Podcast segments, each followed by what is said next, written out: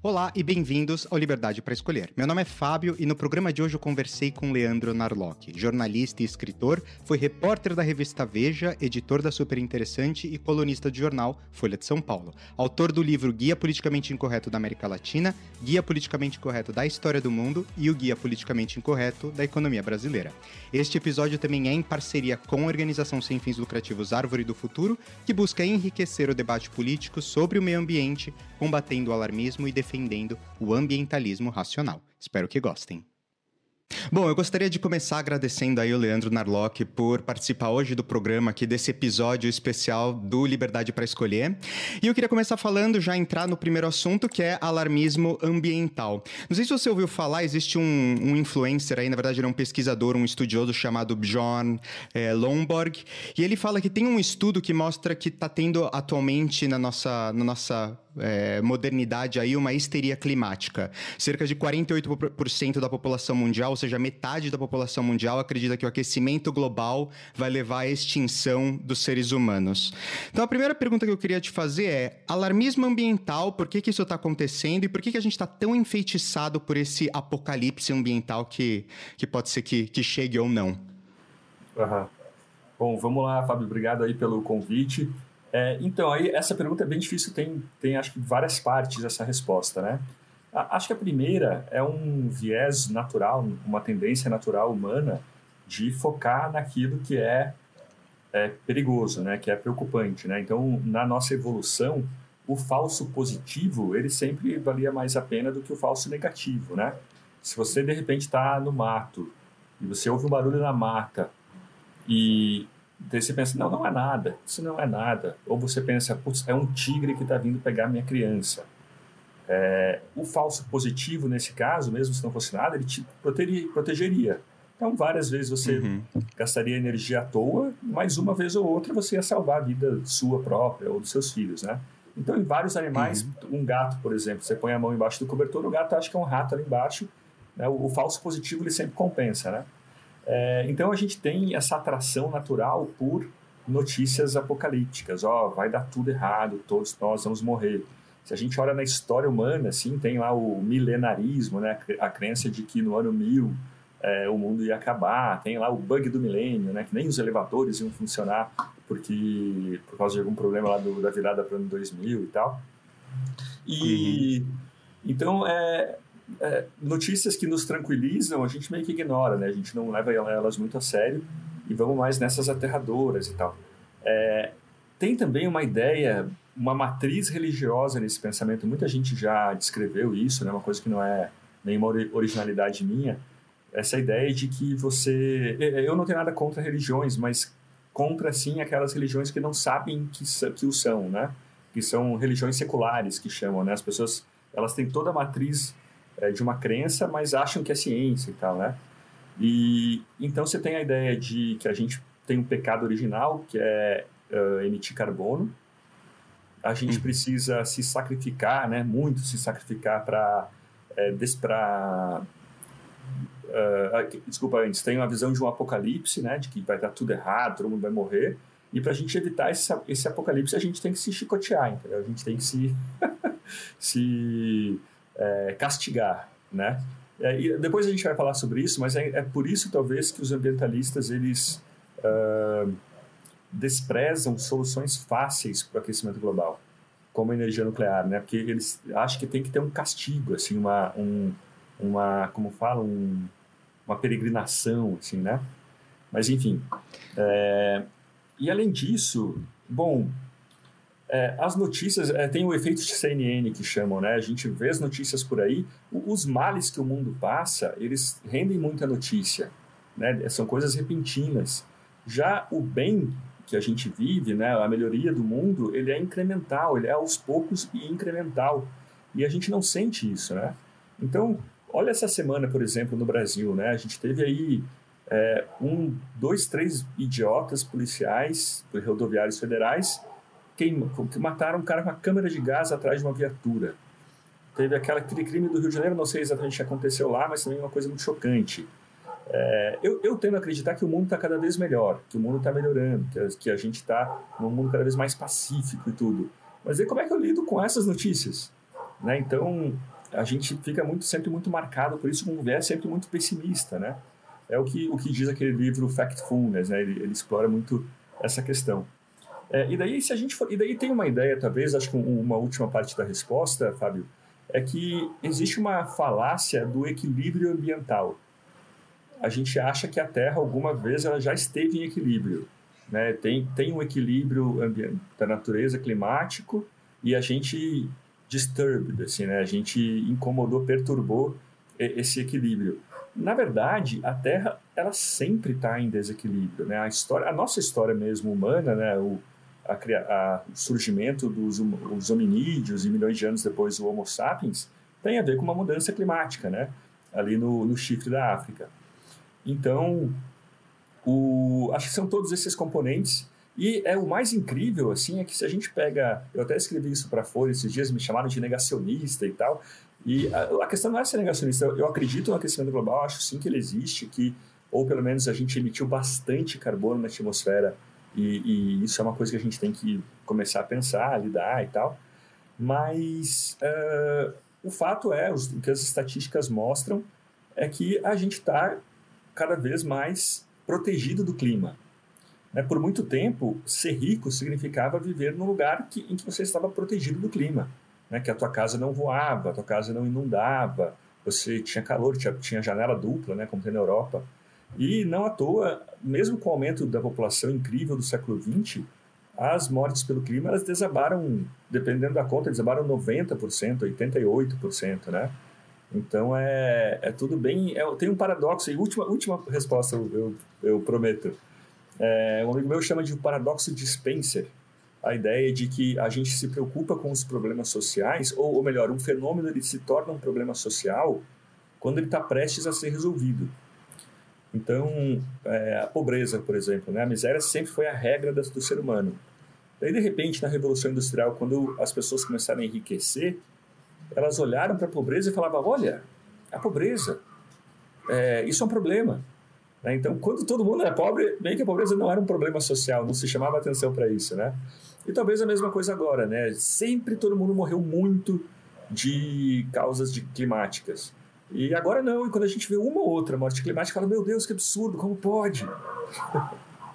Mais ou menos isso. É, não, eu concordo com você. Eu acho que isso é realmente o que está acontecendo. E interessante você falar da questão da pobreza, né? Porque eu acho que muitas das políticas hoje para tentar atacar, né, o que os ambientalistas estão propondo para tentar mitigar os efeitos do aquecimento global, acabam tendo mais consequências nos mais pobres. Então, custos de energia mais, car mais caros, né? Alimentos mais escassos ou alimentos mais caros, bens essenciais mais caros, enfim, um monte de políticas que na verdade acabam prejudicando ainda mais os mais pobres. É, é verdade, isso acontece bastante. É, é engraçado porque o, o, os ativistas identitários eles estão pregando a ideia oposta. Eles estão falando que os uh, estragos causados pelo aquecimento global, quem mais os sente são os pobres. É. Assim, isso de um lado é verdade porque essas pessoas estão bem desprotegidas, né? Moram em barrancos, é, né, que, que caem com a chuva e tudo, né, em, em inundações. É, mesmo na África, você tem muita gente ainda dependendo de biomassa, de lenha, né, para produzir energia e tal. Mas qual é a solução para isso, para essas pessoas? É prosperidade, né, que foi o que aconteceu com a outra parte, né? Então, e na verdade, nesse caso, por exemplo, das. Uh, das, da, do, das, das, dos deslizamentos em São Paulo, que as pessoas moram na beira de barranco e a casa desliza, o problema aí não é o aquecimento global, são as leis urbanísticas que impedem que essas pessoas morem perto. Por que, que uma, um funcionário que às vezes anda duas horas de carro para chegar no trabalho, ele não mora do lado do trabalho no centro de São Paulo? Porque as leis urbanísticas aqui impedem que ele faça isso. Né? Então a gente tem que culpar, na verdade, essas leis quando as pessoas moram nas periferias e tal, né? E nessas periferias perigosas, para escapar de um, de um metro quadrado muito caro e tudo. Mas, é, voltando à questão que você perguntou, então, os ativistas estão falando isso. E, é, mas eu concordo com você, eu tenho a ideia oposta, na verdade. Existe, assim, um, uma imposição de valores de ricos, de gente rica, de gente branca e tal, sobre populações mais negras e pobres, né? Então, um amigo meu, ele, ele trabalha na Amazônia com quilombolas e é, tem uma mineradora grande ali é, nos quilombolas, só que o maior problema dos quilombolas não é a mineradora. A mineradora faz vários projetos com eles e tal. O maior problema são os ambientalistas, porque eles pegaram uma área, é, tinha uma área de passagem que todo mundo usava, de repente eles foram proibidos de passar lá porque aquilo virou uma reserva, uma reserva daquelas mais é, rígidas, assim, que nem, nem humanos podem entrar na reserva, né? Então, ele fala, a pedra no sapato aqui das pessoas é isso. Você pega um brasileiro pobre hoje e pergunta, você quer um imposto a mais para compensar as emissões de carbono? Ele fala, tá louco, né? Acabaram, ontem mesmo o Congresso aprovou limitar o imposto sobre uh, gasolina, né? Que tem estado que cobra 34% de imposto sobre a gasolina e tal. Então, é, é, é o contrário. Isso é, e daí é engraçado, cara, porque isso acaba se voltando contra a natureza, né? Tipo, na Amazônia, você pega assim um ribeirinho da Amazônia, um garimpeiro, esses caras odeiam o Ibama. Várias vezes o escritório do Ibama é incendiado. O Greenpeace também, se você andar lá com um casaquinho do Greenpeace, as pessoas podem. é meio perigoso, assim, as pessoas vão atrás. Então rola uma guerra verde, né? Não uma Greenpeace, nesse caso. E. Por último, o que eu ia comentar? É não, é basicamente isso, né? Esses valores. Tem aquela. Muita gente contesta, mas eu ainda acho um conceito interessante que é a curva ambiental de Kuznets. Né? A curva de Kuznets original ela falava, ela falava assim: olha, a desigualdade num país ela vai crescer, né? Tá todo mundo miserável. Quando esse país prosperar, a desigualdade cresce. Mas daí chega num ponto de um invertido que a outra parte também começa a, a enriquecer e assim a desigualdade cai. Então é um invertido, né? A curva de Kuznets. E daí se usa o mesmo o conceito para a curva ambiental de Kuznets. Que ele fala assim, olha, no começo, quando uma população é pobre, ela não está nem aí para para meio ambiente, né? Se você, eu uso sempre esse exemplo, esse, esse, eu uso sempre esse exemplo. Se você está, Fábio, numa uh, numa floresta perdido há quatro dias com seus filhos chorando você fala, cara, preciso arranjar comida para meus filhos. Filhos vão morrer daí em poucas horas se eles não comerem. Aí você faz uma armadilha para pegar um animal e, de repente, quando você vai ver, você capturou um animal em extinção. Né? Talvez seja um dos únicos que tem daquela espécie. E daí o que, que você faz? Você vai dar para seus filhos. Fala, puta, meu, desculpa, mas eu vou ter que dar comida para meus filhos. Então, já pelo outro lado, se você está perdido numa mata num domingo à tarde, do lado de um restaurante, vocês comeram o que vocês acabaram de comer, e foram passear na mata e acharam aquele mesmo bicho. Eles falaram, ah, que bonitinho, vamos criar uma ONG para proteger esse bicho. Entendeu? Então, o, a preocupação ambiental ela só é possível, ou, ou não sei se só é possível, mas ela, ela cresce com a prosperidade. Né? É, os grandes ambientalistas eles não estão no Congo, é, estão na Dinamarca, na Suécia, nos Estados Unidos. Né? E, é, nossa, eu estou dando respostas bastante longas, né? qualquer coisa você me corta. Mas. Não tem problema. Tem, tem um livro, o Apocalipse Never, do Schellenberger, que está até agora concorrendo a, a governador da Califórnia. E ele, ele foi para o Congo e estudou bastante a história lá no Congo. O que acontece? O Congo ele tem um, um, é um país paupérrimo, né? mas assim, muito pobre mesmo. 95% das pessoas tem como principal fonte de energia a, o carvão vegetal, né? esse carvão que a gente usa para churrasco. E uhum. Ela, elas tiram essa madeira da onde? Das, dos arredores do Parque Virunga, que é o parque, o santuário dos gorilas, o maior santuário de gorilas. Então você tem ali um conflito enorme entre é, ambientalistas e os moradores. É, os ambientalistas estão certos, né, precisam proteger aquele lugar, mas o problema é que acaba que eles criam, uh, eles acabam impondo né, decisões que fazem a população virar contra os ambientalistas. Então teve uns anos atrás uma foto triste assim de um gorila enorme, parecia um King Kong, assim, sabe? Que foi morto por, pelos moradores. Os, os moradores meio que mataram só para é, dar um recado para os ambientalistas, entendeu? E, e daí é engraçado que daí teve uma empresa de petróleo que tentou perfurar petróleo né, terrestre ao redor do Parque Virunga. Isso seria ótimo, porque assim você cria uma, um mercado consumidor, fonte de renda, você leva profissionais qualificados, gente que pode pagar por conta de energia elétrica, né? Pode talvez criar uma termoelétrica ou uma hidrelétrica e tal.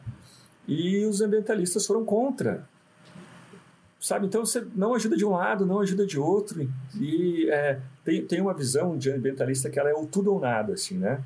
Então, se não é a solução perfeita, ideal do filme Avatar, paradisíaca, eu sou contra. E, mas, mas muitas vezes as soluções do mundo elas são incrementais. Você troca uma coisa por uma menos pior, entendeu? Vai, vai melhorando aos pouquinhos, né? É, é verdade, muito interessante essa perspectiva que você trouxe aí pra gente. Inclusive, eu, faz um link aqui pro nosso próximo tópico, né? Falando de energia, um dos pontos que eu acho que é mais tabu agora no mundo, e no Brasil ainda também é muito tabu, é falar sobre energia nuclear, né? É, eu acho que as pessoas têm um pouco de desinformação ou falta de conhecimento sobre o que é energia nuclear, como ela funciona, quais são os benefícios e malefícios. Enfim, é, vamos começar explicando um pouco o que é energia nuclear, como é que ela é produzida, é, como é que ela é diferente dos outros tipos de energia. Beleza. Não, pois é, a, um, as, as usinas termoelétricas, elas funcionam esquentando água, que daí uh, vira vapor e assim gira as turbinas, né?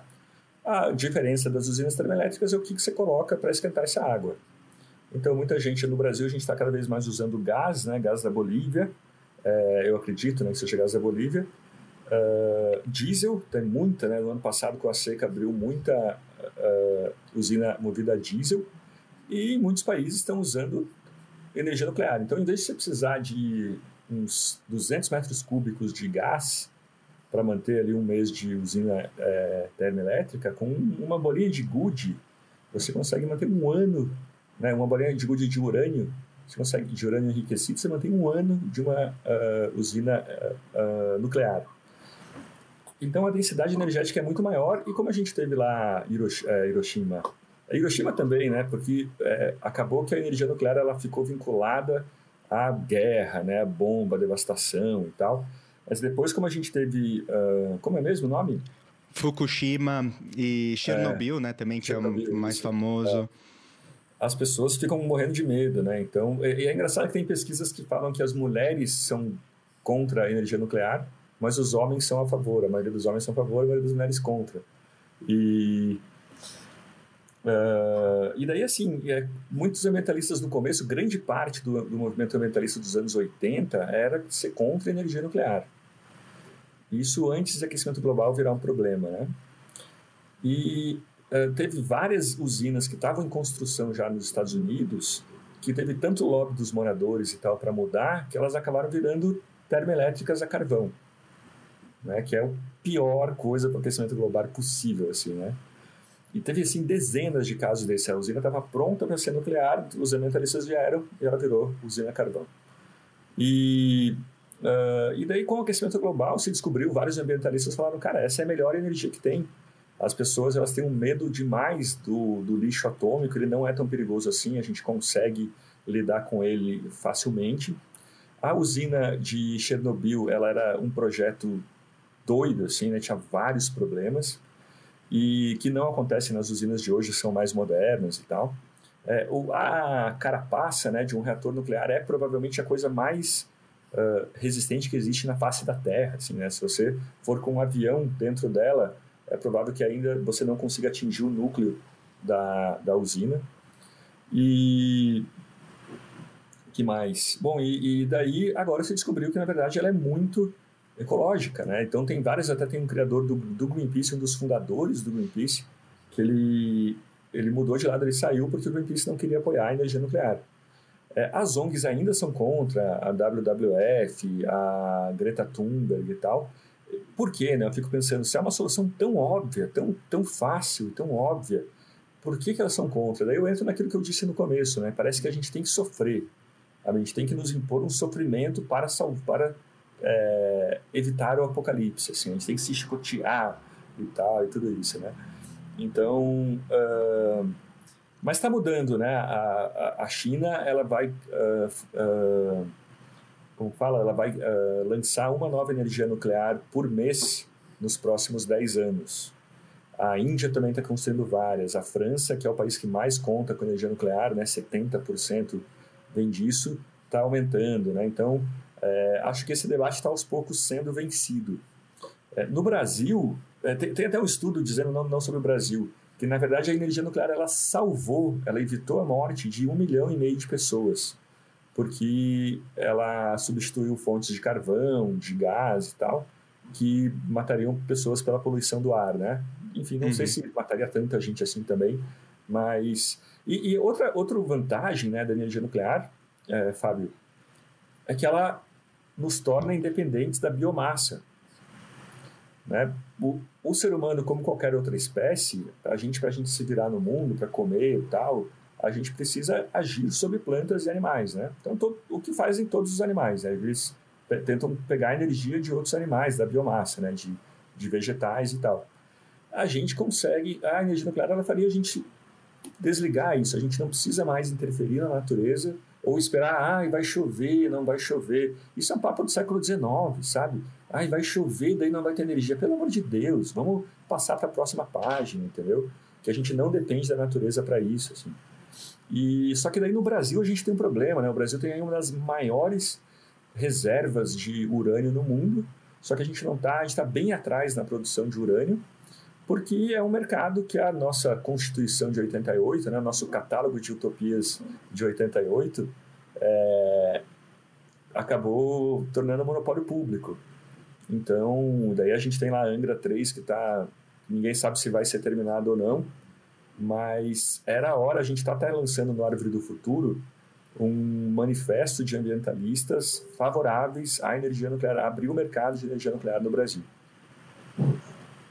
É, muito interessante. Eu acho que a discussão até está bastante forte atualmente aqui na Europa, pelo fato de que, com toda essa questão geopolítica, a dependência que a Europa tem né, da Rússia, principalmente na parte energética, muitos países que eram contrários hoje estão se tornando mais favoráveis à energia nuclear. Então, eu acho que isso também está mudando. Fatores externos também estão influenciando, as pessoas estão revendo a matriz energética baseado, ok, é melhor ser dependente de outro país ou desenvolver uma tecnologia que já foi provada que ela é melhor, mais eficiente é, e também é, de acordo com, aí, com o protocolo de Paris, enfim, com todas as reduções de carbono, porque é uma, é uma, é uma fonte de energia que, é, apesar dela não ser renovável, ela é mais verde do ponto de vista que tem menos emissões de carbono, que é o principal é, causador aí do, do aquecimento global, né?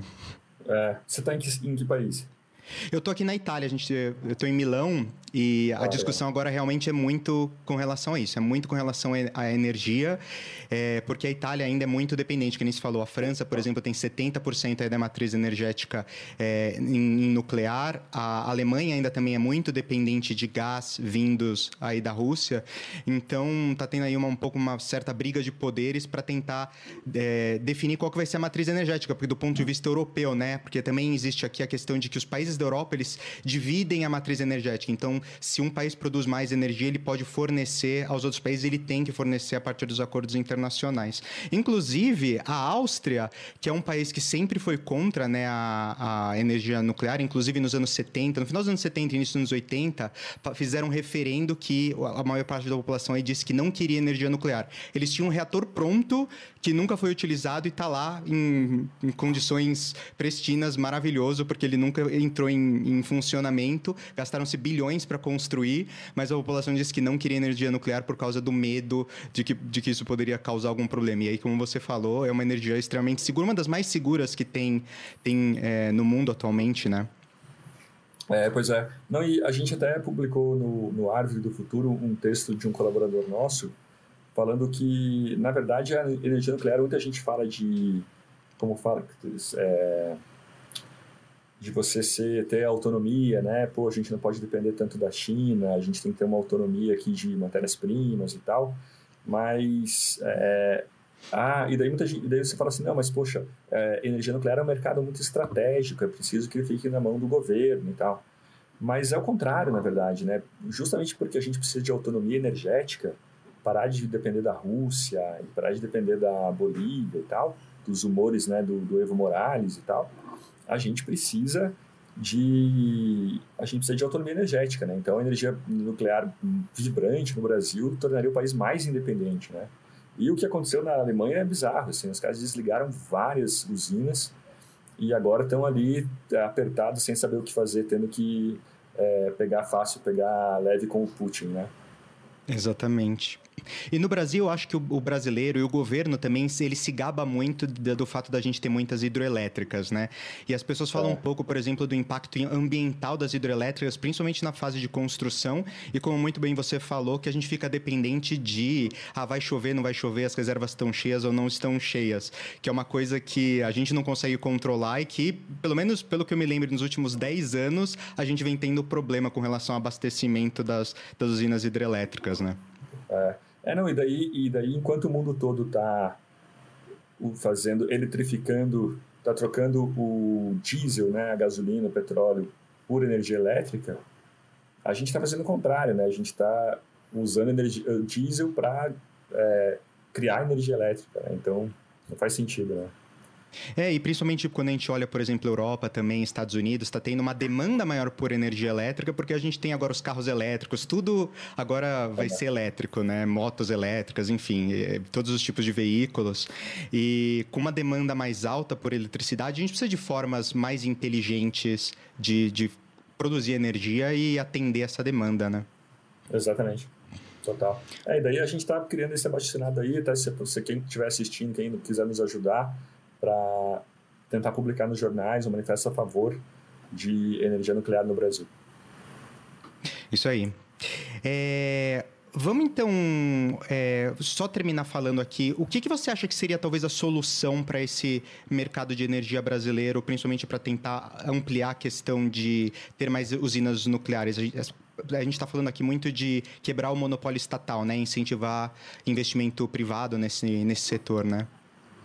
É, é, não, então, a Constituição, ela, ela é meio ambígua, assim, ela fala que a pesquisa de urânio e o tratamento de urânio, produção e tal, isso é monopólio, usa o termo monopólio. Já em relação à energia nuclear é um pouco diferente, assim, eles falam que tem que ser, que é meio, é, quem legisla desse, com esse assunto é a União, não são os estados, não são os municípios, é um tema da União. Então não está uhum. muito claro que é proibido ter energia nuclear privada, entendeu? É só é só esse. É, mas alguém tem que resolver, né? Tem, precisa de uma lei ali, precisa de uma determinação, né? É, assim, ó, mesmo se isso acontecer, se isso mudar, se for permitido, existem problemas. Porque é, a energia. É, tem, tem, um, tem um, uma metáfora muito legal que é o seguinte: é, é, comida, por exemplo, né? em gastronomia, é muito barato a gente inovar a inovação ela é basicamente tentativa e erro. Né? Você tenta, hoje, nesse momento, tem milhares de pessoas tentando criar produtos, criar técnicas, querendo resolver algum problema nosso, né? E a maioria dá de cara com a parede, assim, né? Dá, a ideia dá errada, uma ideia ruim. Às vezes as ideias ruins vão para frente, né? Em Curitiba, por exemplo, tem uma franquia de croações, que são cro croissants misturados com sonhos. É uma ideia de maconheiro, entendeu? Que de repente deu certo. Mas enfim. É, é, essa ideia, é, essa as pessoas ficam. A gente fica tentando muito. E na gastronomia é fácil errar, é barato. Se você fez uma comida ficou ruim, você come ela ruim mesmo ou você joga fora. Né? Já na energia nuclear, não dá para ter muita tentativa e erro, porque se você errar, amigo, o problema é muito grande. Né? E daí, é, não à toa, o preço de energia nuclear do, das usinas, tudo ele, ele, tem subido levemente, né? Também porque tem muita regulação nessa área. E daí, quanto mais regulação, o preço sobe muito. É, ao contrário de energia solar, por exemplo, né, que o, o preço dela baixou 90% nos últimos anos. As, os painéis estão ainda melhores, né? Então, foi aí uma revolução. Você anda pelo Brasil, assim, pelo norte de Minas, pelo sul de Minas, que tem um lugar que tem muito sol, é, e você vê placas assim, né, é, outdoor, transforme a sua fazenda numa fazenda de energia solar. E muito legal, né, o que está acontecendo. Então, mesmo se a gente tivesse energia nuclear hoje, ela, ela teria alguma dificuldade para competir com outros tipos de energia, principalmente talvez com a solar. E daí você tem um problema, que é aquele problema que já aconteceu na Alemanha, se não me engano, na Austrália, que é o seguinte: Uh, o custo marginal, né, aquele conceito do custo marginal de energia solar, ele é zero. É porque você tem um custo para implantar uh, os painéis solares, mas aí depois, se você é, produz 100 ou 1000, o preço é o mesmo. Né? Então o custo marginal é muito baixo. E daí no leilão de energia, as empresas conseguem chegar com preços baixíssimos, assim, né? É, só que daí à noite você não tem esse tipo de energia. E a mesma coisa com a eólica, né? De repente tem algum problema no clima, não venta, não dá para confiar. E daí na Alemanha é, as empresas chegaram com preço muito baixo, acabaram tirando do mercado as termoelétricas, mas de repente deu algum problema que elas não conseguiram suportar a energia e as termoelétricas já estavam desligadas, não estavam nem mais funcionando, e daí deu blackout no país. Né? Porque o custo marginal de energia térmica, ele não é zero, né? Então você tem que queimar um novo carvão, um novo urânio, toda hora que você, para produzir um, um, megawatt adicional. E, e daí, é uma matemática aí que eu não tenho a menor ideia de como se, como se faria, mas talvez chegar no preço da, da gás e da, e da diesel, acho que daí dá sim, dá, dá para fazer, talvez com incentivo, né, porque é uma energia verde e tal. E, enfim, mais ou menos isso. Não, você tem toda a razão. Realmente, uma matriz um pouco mais abrangente, com diversos tipos de energia, acaba sendo realmente a melhor solução, né? Porque daí você não fica dependente de nenhum tipo. Porque todas têm os seus, os seus problemas, né? Acabam tendo seus, seus lados negativos.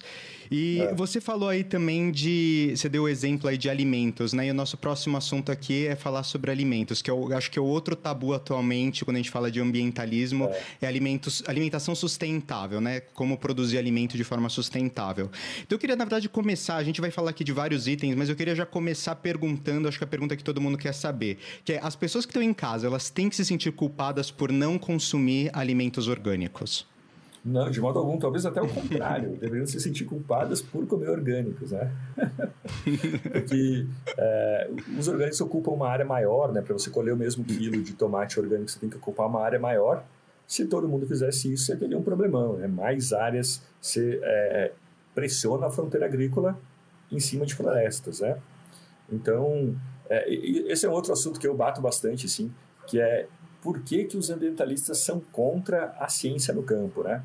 Lá, lá, no Árvore do Futuro, a gente defende muito um manifesto que foi publicado em 2015, que é o Ecomoderni Ecomodernist Manifesto. Está tá na internet ecomodernism.org. E uh, esse manifesto eles falam assim, olha, para a gente, como é que a gente vai fazer? O mundo hoje tem bilhões de pessoas na pobreza. Como é que a gente vai fazer para essas pessoas que querem eletrodoméstico, querem carro, querem viajar de avião, querem casa? Como que a gente vai fazer para elas terem tudo isso sem devastar ainda mais a natureza? E daí a solução deles, olha, para a gente preservar, para a gente aliar preservação e prosperidade, a única solução é tecnologia, é inovação, é intensificar as atividades humanas para a gente usar, uh, para a gente ter mais conforto, mais PIB, mais produção, com menos uh, uso de recursos e menos impacto ambiental. Né? Eles chamam de decoupling, né? uma dissociação, o gráfico assim, né? de conforto, bem-estar para uso de recursos e impacto. A gente isso a gente vê muito, por exemplo, uma latinha de alumínio, né? Uma latinha de alumínio de 30 anos atrás, ela usava seis vezes mais alumínio do que uma de hoje. É, é um exemplo de como a gente consegue se virar no mundo usando menos matéria e tal, menos energia. Mas, uh, e daí, para alimentos, isso é, assim, milagroso, né? O que a gente viu nos últimos 60 anos no mundo é um espetáculo. Devia ter um feriado nacional para celebrar milhões de mortes que foram evitadas por causa da química no campo, assim, sabe? É, né, por causa de fertilizante, né? As mortes de fome elas eram comuns na história até os anos 20, 30, né? E de repente a gente tem hoje um problema de excesso de comida, né? Que as pessoas todas têm comidas demais na mesa, assim, né? Estão obesas, né? E tudo isso. É, por quê, né? Porque a gente conseguiu uh, espantar pragas, lidar com pragas, criar espécies que nem precisam de agrotóxicos porque elas já são naturalmente elas são resistentes a pragas, né? Como os, os transgênicos e por causa dos fertilizantes. Né? A história do fertilizante é muito legal. Foi inventada ali por um cara que fazia bomba química na Alemanha, assim, um cara que não era uma boa pessoa, mas acabou. E daí, quando se começou a usar fertilizantes nas plantas, tinha um problema que elas tinham tantos grãos, né? O pé de soja, de feijão, ele tinha tanto grão que ele caía, ele morria, ele quebrava. E daí teve lá o Norman Burlag, né? O, o agrônomo que ganhou o Nobel da Paz depois que ele, ele, ele selecionou plantas que eram manãs, né, que eram, eram mais é, parrudas e conseguiam suportar tanto grão, né? Daí você tem casos assim, quando há esse tipo de. É, essas espécies selecionadas e fertilizante, quando essa técnica chegou na Índia, a colheita na Índia de arroz ela subiu tanto, mas tanto, que foi preciso decretar férias em escolas para usar a escola como é, armazém, porque você não tinha onde estocar tanto arroz. Isso na Índia, velho, um lugar que assim que sempre passou muita fome, né? E daí, é, claro que agrotóxicos fazem mal, né? Eles, o que faz um veneno é a dose. Mas se você usar na, na, na dose correta, não tem o menor problema. E aí eu, eu, eu fico meio assustado assim com a postura anticientífica de algumas pessoas, como aquela chefe Paola Carosella. Né? Ela falou, ela fala que usar uh, alimentos com agrotóxicos é botar veneno no prato. Olha só, Fábio, para um, um, pesticida, alguma coisa assim, ser aprovado, ele precisa passar por anos de pesquisas. Né? Tem um, um, valor chamado IDA, que é a ingestão diária aceitável. O IDA ele é recomendado, ele é feito assim, ó, você vai injetando a substância em ratos, né, em cobaias. Daí começa com 5 gramas, vai para 30, vai para 50. Não aconteceu nada com o ratinho durante alguns dias, não vai para 800, 200. De repente você está aplicando doses cavalares no ratinho, você vai, opa, aqui deu um problema. Daí aquela menor dose perigosa, né, você divide ela por 100 e esse é o valor do IDA. Então isso é ciência, é toxicologia. Tem gente que estuda a vida para determinar índices seguros de uma substância. E daí chega lá a chefe famosa e fala: ah, isso é botar veneno no prato. Para mim, isso é como falar que vacina é, a vacina quer implantar chip no seu cérebro, entendeu? É anti-ciência. E daí, mas aí assim, como evitar, né? De, a gente, tudo bem, se a gente quer usar menos pesticidas, como é que a gente faz? É, também com tecnologia, também com inovação. Né? Hoje você tem tratores, a gente acabou de dar essa matéria, você tem tratores que eles passam a plantação lendo a plantação com câmeras, quando ele detecta uma erva daninha, ele dá um pequeno choque tss, naquela planta e, e vai adiante. Então, de repente, é, virou orgânico, assim, né? A gente... É lindo, né, o que acontece. E tem também nanotecnologia usada para isso. É, tem muito no Brasil, o Brasil é pioneiro nisso, alguns estudos com raízes de plantas, né, para bactérias que uh, capturam mais nitrogênio pelas raízes e tal. É, então, é, esses problemas que a gente tem hoje, eles vão se resolver com mais tecnologia, não com menos, né? E daí no Brasil, último, último comentário, por favor. É, no Brasil a gente tem uma polêmica sobre a liberação de novos agrotóxicos, né? No passado, os agrotóxicos que a gente que existiam, eles eram baratos e eficazes, né? A gente, essas eram as duas características deles. O questão ambiental de saúde era a terceira ou quarta preocupação.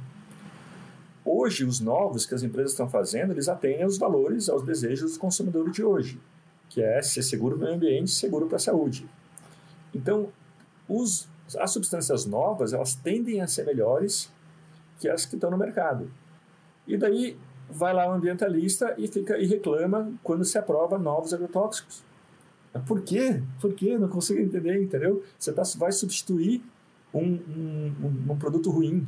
É, se um produto ele é pior para a saúde, a Anvisa simplesmente não, não aprova. Se ele é pior do que o que já existe no mercado, é, essa é uma regra, assim, para ele ser aprovado ele tem que ser melhor para a saúde de um que já existe. Então, não faz o menor sentido. É, não, você tem toda a razão. Eu queria só esclarecer para o pessoal que está ouvindo né, e assistindo aí o, esse episódio. O Brasil ele tem uma das legislações aí mais exigentes do mundo quando se fala de pesticidas.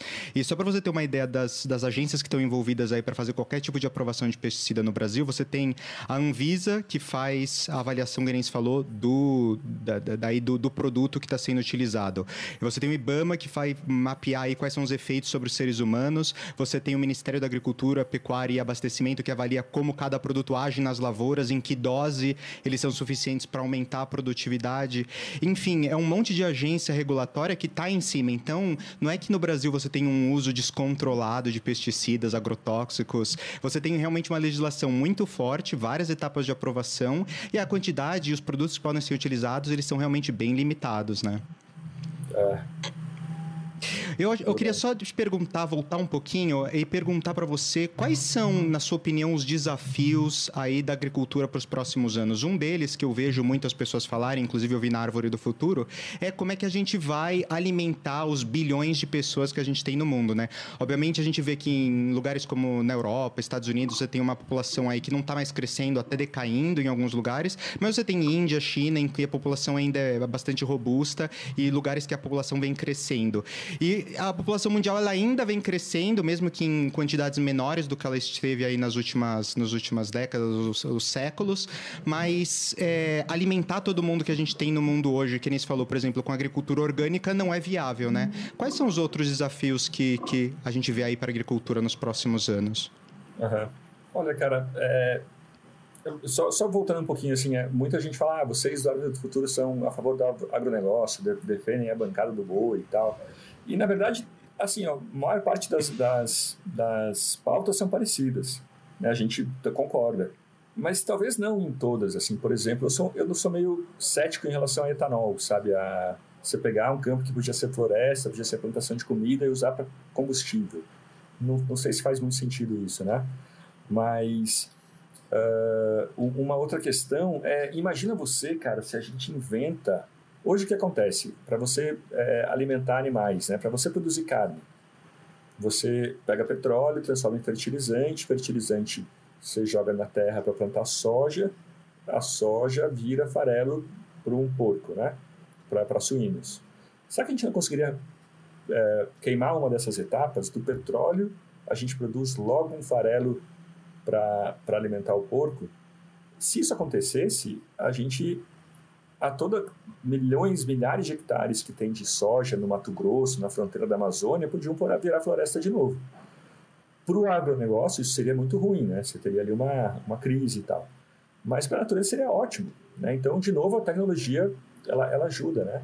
Então, eu acho que o desafio é, é basicamente a gente uh, deixar o mercado, as pessoas uh, planejarem. É engraçado no Brasil que a gente tem um setor muito protegido né, de indústria automobilística, por exemplo, e é um dos setores mais atrasados do país, né? talvez justamente por isso.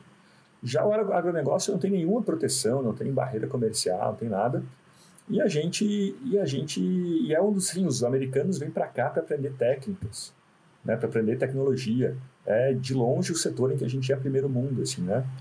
E isso é, é bastante. Então, acho que se a gente deixar essa liberdade de acontecer, essa liberdade de inovação acontecer, a gente vai cada vez quebrar mais recordes de produção e, e a, a fome vai continuar sendo uma coisa do passado, né?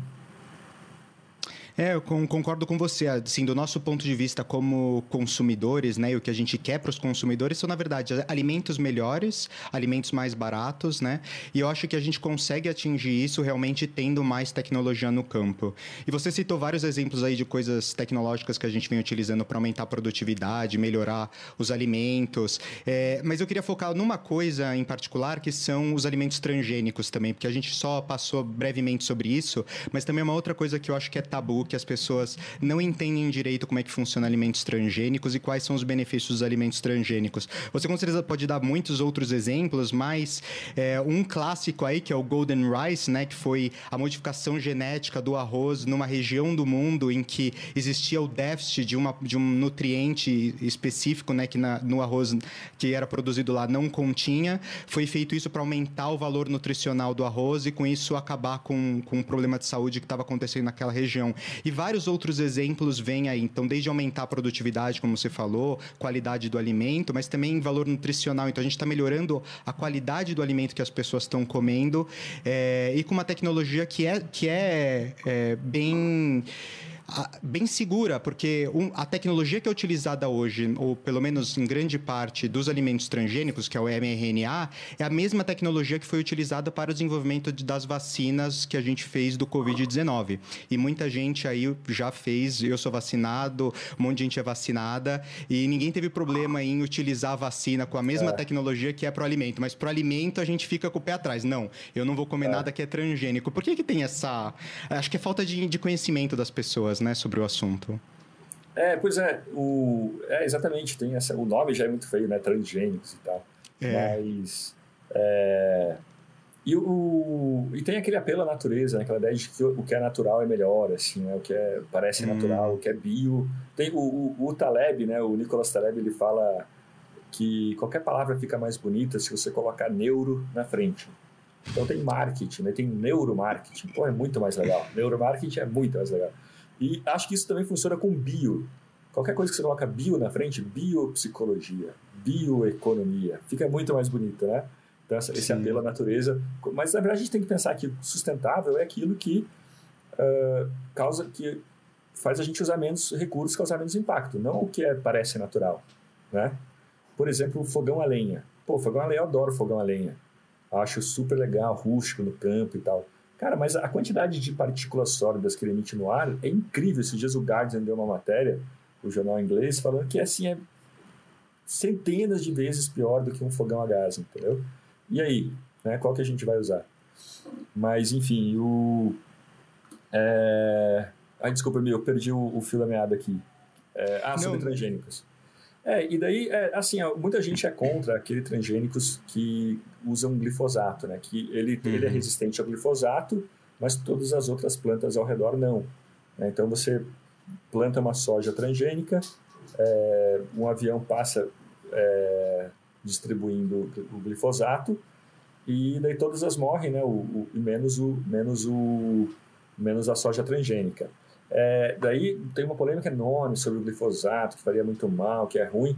Na real, ele é menos tóxico que chocolate, que leite, que sabe, tem, tem teve até um cara que estudou falando assim, ó, oh, eu poderia tomar um copo, é mais ratos morrem antes com café do que com glifosato, sabe?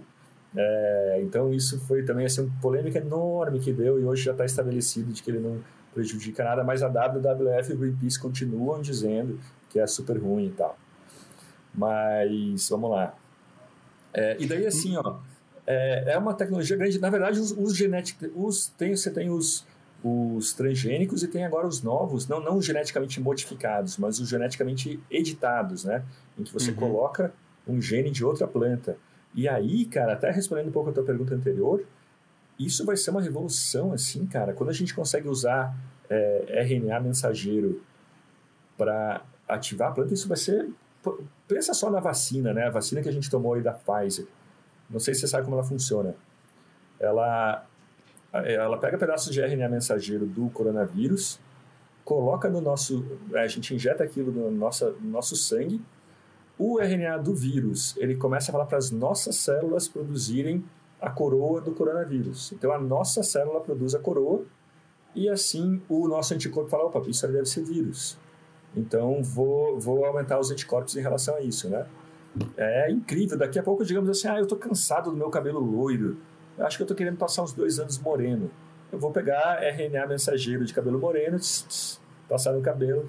Muito louco. Isso é né, com câncer, né? Isso, assim, eu acho que em poucos anos a gente vai ter cura para vacinas que a gente está aí para malária, para malária não é vírus, né? Mas enfim, para AIDS, para dengue, sabe? Acho que a gente vai ter vacina para isso tudo.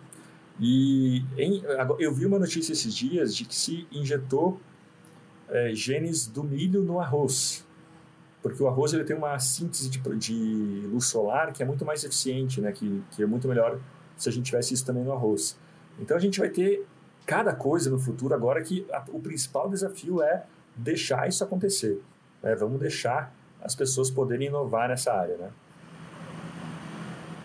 Sim, maravilha. É, eu acho que a gente está chegando aqui no final desse, desse episódio. É, queria novamente agradecer você por participar hoje, falar com a gente sobre ambientalismo racional. Mas antes da gente se despedir, eu queria perguntar para você onde que as pessoas podem, obviamente, acho que a maior parte das pessoas já te conhece, mas onde elas podem saber mais sobre você e sobre a Árvore do Futuro? Claro, não, no Instagram, né? Então é arroba Árvore do Futuro e é, o meu no Twitter e no Instagram, arroba Passa lá. Maravilha. Obrigado, Leandro, e é, até a próxima. Valeu, valeu, Fábio. Boa sorte aí. Obrigado. Tchau, tchau.